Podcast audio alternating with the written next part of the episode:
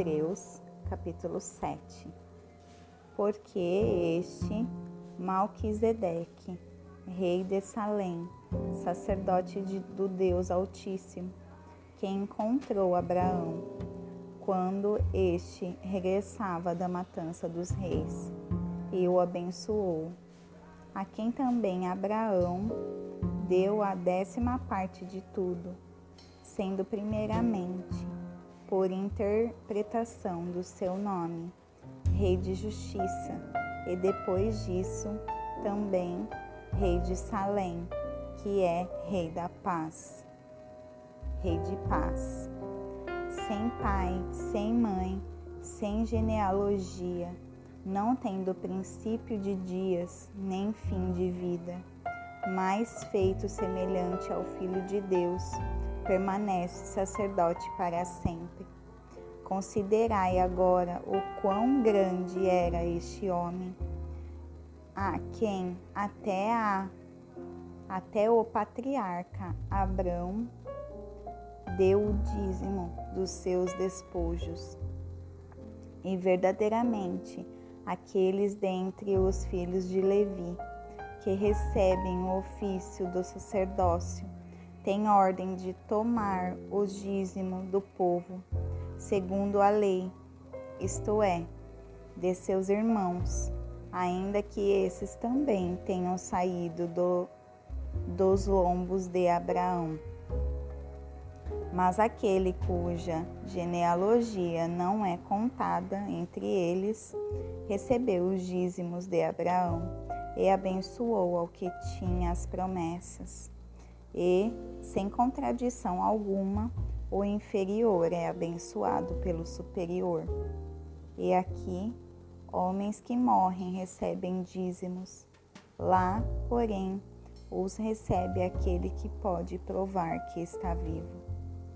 E assim como digo, Levi também, que recebe dízimos, pagou-os por meio de Abraão porque ainda encontrava-se nos lombos de seu pai quando Melquisedeque o encontrou.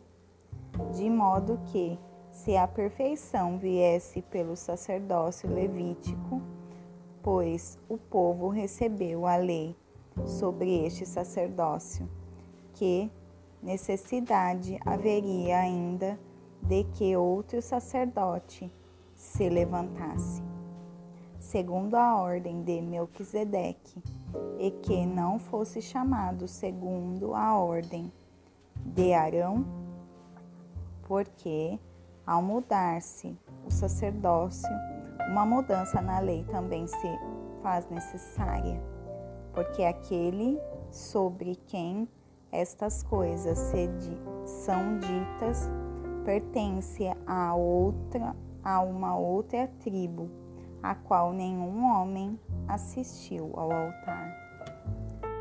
Pois evidente é que o nosso Senhor procedeu de Judá, tribo da qual Moisés nada falou acerca do, de sacerdotes.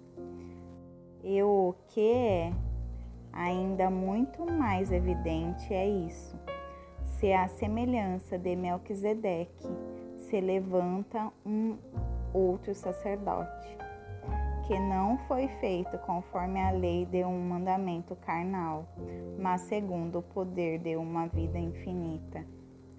Porque ele testifica: Tu és sacerdote para sempre, segundo a ordem de Melquisedeque. Porque há verdadeiramente uma anulação do mandamento anterior por conta de sua fraqueza e ineficácia, porque a lei não aperfeiçoou coisa alguma, mas fez a introdução de uma melhor esperança, pela qual nos aproximamos de Deus. Mas não foi na ausência de um juramento que ele foi feito sacerdote porque aqueles que foram feitos sacerdotes sem juramento, mas este com um juramento daquele que lhe disse: Jurou o Senhor, e não se arrependerá. tu és um sacerdote para sempre, segundo a ordem de Melquisedeque. Portanto, Jesus foi feito fiador de um testamento superior, e aqueles eram verdadeiramente sacerdotes, em grande número, porque não podiam permanecer, porque a morte os impedia. Mas este homem, porque permanece para sempre, possui um sacerdócio eterno. Portanto, pode salvar aqueles que através dele se chegam a Deus, porquanto vive eternamente para interceder por eles. Pois tal sumo sacerdote nos convinha, porque é santo, inocente, imaculado, separado dos pecadores e elevado acima dos céus que não necessita, como aqueles sumos sacerdotes, oferecer diariamente sacrifícios, primeiramente, pois seus próprios pecados, e depois pelos pecados das pessoas, porque isto ele fez uma vez por todas, quando, quando se ofereceu a si mesmo, porque a lei constitui como sumos sacerdotes homens que têm enfermidades, mas a palavra do juramento que veio desta desde a lei constitui o filho consagrado para sempre.